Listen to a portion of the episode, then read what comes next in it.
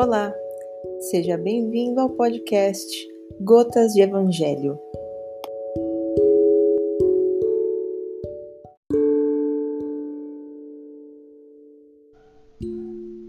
Vamos então à leitura da segunda parte do capítulo 10. Capítulo 10 que foi iniciado na semana passada. Não julgueis a fim de que não sejais julgados. Aquele que estiver sem pecado, lhe atire a primeira pedra. Não julgueis, a fim de que não sejais julgados, porque vós sereis julgados, segundo houverdes julgado os outros, e se servirá para convosco da mesma medida da qual vos servistes para com eles. São Mateus capítulo 7, versículos 1 e 2. Então, os escribas e os fariseus lhe conduziram uma mulher que tinha sido surpreendida em adultério, e a colocaram de pé no meio do povo, dizendo a Jesus: Mestre, esta mulher acaba de ser surpreendida em adultério. Ora, Moisés nos ordena na lei para lapidar as adúlteras. Qual é, pois, sobre isso vosso sentimento? Eles diziam isso, tentando-o a fim de ter do que acusá-lo. Mas Jesus, abaixando-se, escrevia com o dedo sobre a terra. Como continuassem a interrogá-lo, ele se ergueu e lhes disse: Aquele dentre vós que estiver sem pecado, lhe atire a primeira pedra. Depois, abaixando-se de novo, continuou a escrever sobre a terra.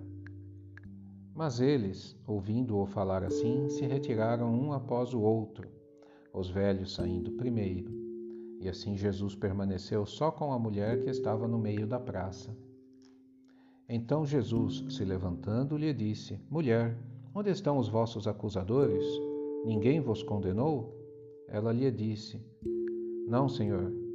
Jesus lhe respondeu: Eu também não vos condenarei. Ide, e no futuro não pequeis mais. São João, capítulo 8, versículos de 3 a 11. Aquele que estiver sem pecado, lhe atire a primeira pedra, disse Jesus. Esta máxima nos faz da indulgência um dever, porque não há ninguém que dela não tenha necessidade para si mesmo. Ela nos ensina que não devemos julgar os outros mais severamente do que julgaríamos a nós mesmos, nem condenar em outrem o que nos desculpamos em nós. Antes de censurar uma falta de alguém, vejamos se a mesma reprovação não pode recair sobre nós. A censura lançada sobre a conduta de outrem pode ter dois motivos: reprimir o mal ou desacreditar a pessoa cujos atos se criticam. Este último motivo não tem jamais desculpa, porque é da maledicência e da maldade. O primeiro pode ser louvável e torna-se mesmo um dever em certos casos uma vez que disso deve resultar um bem, e sem isso, o mal não seria jamais reprimido na sociedade. O homem, aliás, não deve ajudar o progresso de seu semelhante? Não seria preciso, pois, tomar no sentido absoluto este princípio? Não julgueis se não quiserdes ser julgados, porque a letra mata e o espírito vivifica. Jesus não podia proibir de censurar o mal, uma vez que ele mesmo disse nos deu o exemplo. E o fez em termos enérgicos, mas quis dizer que a autoridade da censura está em razão da autoridade moral daquele que a pronuncia. Tornar-se culpável daquilo que se condena em outrem é abdicar essa autoridade. É mais, é se arrogar o direito de repressão. A consciência íntima, de resto, recusa todo respeito e toda submissão voluntária àquele que, estando investido de um poder regular, viola as leis e os princípios que está encarregado de aplicar. Não há autoridade legítima aos olhos de Deus, senão aquela que se apoia sobre o exemplo que dá do bem. É o que ressalta igualmente das palavras de Jesus. Instruções dos Espíritos. Perdão das ofensas. Quantas vezes perdoarei meu irmão? Perdoar-lhe-ei perdoar-lhes-eis, não sete vezes, mas setenta vezes sete vezes. Eis uma dessas palavras de Jesus que mais devem atingir a vossa inteligência e falar mais alto ao vosso coração. Comparai estas palavras de misericórdia com as da oração tão simples, tão resumida e tão grande em suas aspirações que Jesus dá aos seus discípulos, e encontrareis sempre o mesmo pensamento. Jesus, o justo por excelência, responde a Pedro: Perdoarás, mas sem limites. Perdoarás cada ofensa, ainda que a ofensa te seja feita frequentemente. Ensinarás aos teus irmãos esse esquecimento de si mesmo que os torna invulneráveis contra o ataque, os maus procedimentos e as injúrias. Serás brando e humilde de coração, não medindo jamais a tua mansuetude. Farás, enfim, o que desejas que o Pai Celestial faça por ti. Não tem ele que te perdoar frequentemente e conta o número de vezes que seu perdão desce para pagar tuas faltas? Escutai, pois, essa resposta de Jesus e, como Pedro, aplicai-a a vós mesmos. Perdoai, usai de indulgência, sede caridosos, generosos, pródigos mesmo de vosso amor. Dai, porque o Senhor vos restituirá. Perdoai, porque o Senhor vos perdoará. Abaixai-vos, porque o Senhor vos elevará. Humilhai-vos, porque o Senhor vos fará sentar à sua direita. Ide, meus bem-amados, estudai e comentai estas palavras que vos dirijo, da parte daquele que, do alto dos esplendores celestes, está voltado sempre para vós e continua com amor a tarefa ingrata que começou há dezoito séculos. Perdoai, pois, aos vossos irmãos como tendes necessidade que eles vos perdoem. Se os seus atos vos foram pessoalmente prejudiciais, é um motivo a mais para serdes indulgentes, porque o mérito do perdão é proporcional à gravidade do mal. Não haveria nenhum em relevar os erros dos vossos irmãos se eles não houvessem feito senão ofensas leves.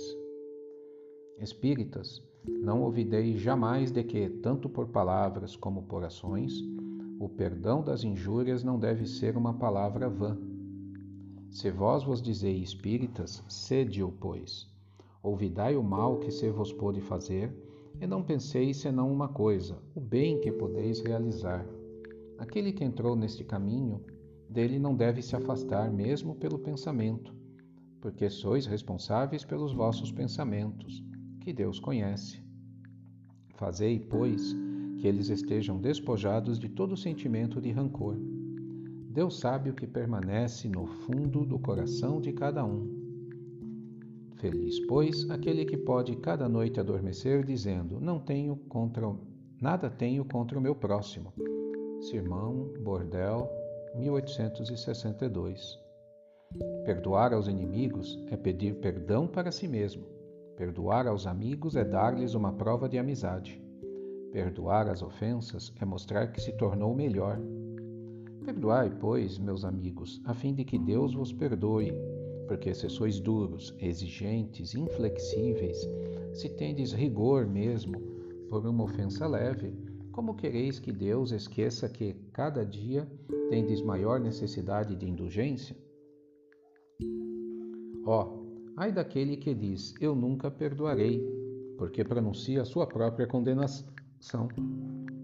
Quem sabe, aliás, se, descendo em vós mesmos, não fostes o agressor? Quem sabe se, nessa luta que começa por um golpe de espinho e acaba por uma ruptura, não iniciastes o primeiro golpe? Se uma palavra ofensiva se não vos escapou? Se usastes de toda a moderação necessária? Sem dúvida, vosso adversário errou em se mostrar muito suscetível mas é para vós uma razão para serdes indulgentes e de não merecer a censura que lhe endereçais. Admitamos que fostes realmente o ofendido numa circunstância. Quem diz que não envenenastes a coisa por represálias e que não fizestes degenerar em querela séria aquilo que teria podido facilmente cair no esquecimento? Se dependia de vós impedir-lhes as consequências, e se não o fizestes, sois culpados. Admitamos, enfim, que não tendes absolutamente nenhuma censura a vos fazer, e com isso não tereis senão maior mérito em vos mostrar clementes. Mas há duas maneiras bem diferentes de perdoar. Há o perdão dos lábios e o perdão do coração. Muitas pessoas dizem de seus adversários: Eu lhe perdoo, enquanto que interiormente experimentam um secreto prazer do mal que lhe acontece, dizendo para si mesmas que ele não tem senão o que merece. Quantos dizem: Eu perdoo e que acrescentam, mas não reconciliarei nunca? Não quero vê-lo pelo resto da vida. Está aí o perdão segundo o Evangelho? Não. O verdadeiro perdão, o perdão cristão, é aquele que lança um véu sobre o passado. É o único que vos será contado, porque Deus não se contenta com aparência. Ele sonda o fundo dos corações e os mais secretos pensamentos. Não se lhe engana com palavras e vãos simulacros. O esquecimento completo e absoluto das ofensas é próprio das grandes almas. O rancor é sempre um sinal de rebaixamento e de inferioridade. Não ouvideis que o verdadeiro perdão se reconhece pelos atos, bem mais que pelas palavras. Paulo Apóstolo, Leão, 1861. Então, terminamos a leitura dessa segunda parte do capítulo 10.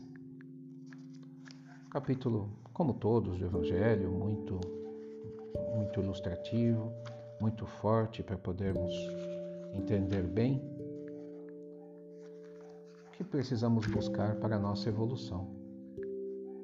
Tratamos muito de hoje de perdão, de julgamento. Não julgueis a fim de que não sejais julgados. O que é julgar? Julgar é simplesmente assumir por verdade uma situação que nós fazemos a leitura, nós, em nossa imperfeição, assumimos que temos o condão, temos o poder de julgar outras pessoas, quando muitas vezes nem nos conhecemos. Então, tentemos, dentro do possível, evitar o julgamento de outros, tentemos entender, tentemos usar o sapato do próximo, como é comum se dizer, para olharmos a situação por outros olhos. Muitas vezes é muito fácil ficar no olho de quem está fora, muitas vezes é muito fácil simplesmente julgar, fazer uma reclamação, do que buscar entender, do que buscar interiorizar oportunidades de aprendizado. O exemplo da pessoa que estava sendo julgada em praça é um grande exemplo disso passamos pelo perdão das ofensas. Assumindo, como sabemos, que somos todos imperfeitos, somos todos aprendizes do tempo, todos erramos. Todos acabamos cometendo uma ofensa, acabamos cometendo um ato incorreto com alguém, com o próximo. E queremos o perdão, o perdão do próximo e o perdão do Pai Maior em nossas preces. Muitas vezes nem reconhecemos o erro e simplesmente tentamos colocar a culpa no próximo. Mas aí, quando somos convidados, quando a vida nos convida, através de vários desafios, a perdoar alguém, tendo nós errado ou não, mas quando a vida nos convida a praticar o perdão, o que fazemos? Aí ignoramos, aí não queremos perdoar o próximo. Então vamos lembrar as palavras do Pai Nosso, da prece que fazemos, onde pedimos o perdão a partir do tanto que perdoamos o próximo. O perdão, o perdão deve ser aquele perdão sentido, o perdão do interior, o perdão realmente que nos deixa limpo internamente, sem conjugar a energia negativa da sede de vingança, do rancor como bem disse o texto, perdoar os inimigos é pedir perdão para si mesmo. Perdoar os amigos é dar-lhe uma prova de amizade. Perdoar as ofensas é mostrar que se tornou melhor. Então vamos perdoar as ofensas. Vamos perdoar que estiver à nossa volta, nos mínimos detalhes, no trânsito, numa discussão qualquer. No que depender de nós, vamos permitir que a nossa evolução continue vamos permitir não nos envergonharmos de nossos atos no futuro. Concluindo com as palavras do apóstolo Paulo, o esquecimento completo e absoluto das ofensas é próprio das grandes almas. O rancor é sempre um sinal de rebaixamento e de inferioridade. O verdadeiro perdão se reconhece pelos atos muito mais que pelas palavras. Então vamos dar o exemplo do perdão e vamos fazer o perdão de coração. Gratidão pela oportunidade de reflexão, possamos colocar em prática cada vez mais nosso aprendizado e nossa busca por nossa evolução. Senhor, fazei-me instrumento de vossa paz. Onde houver ódio, que eu leve o amor, onde houver ofensa, que eu leve o perdão, onde houver discórdia, que eu leve a união, onde houver dúvida, que eu leve a fé, onde houver erro, que eu leve a verdade, onde houver desespero, que eu leve a esperança, onde houver tristeza, que eu leve a alegria, onde houver trevas, que eu leve a luz. Ó Mestre, fazei que eu procure mais consolar que ser consolado, compreender que ser compreendido, amar que ser amado, pois é dando que se recebe, é perdoando o Pai que se é perdoado, é morrendo que se nasce para a vida eterna. Que assim seja, Pai maior, graças a Deus.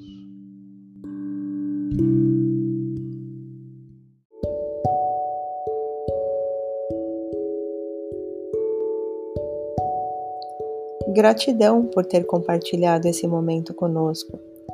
Nos vemos no próximo episódio do podcast Gotas de Evangelho.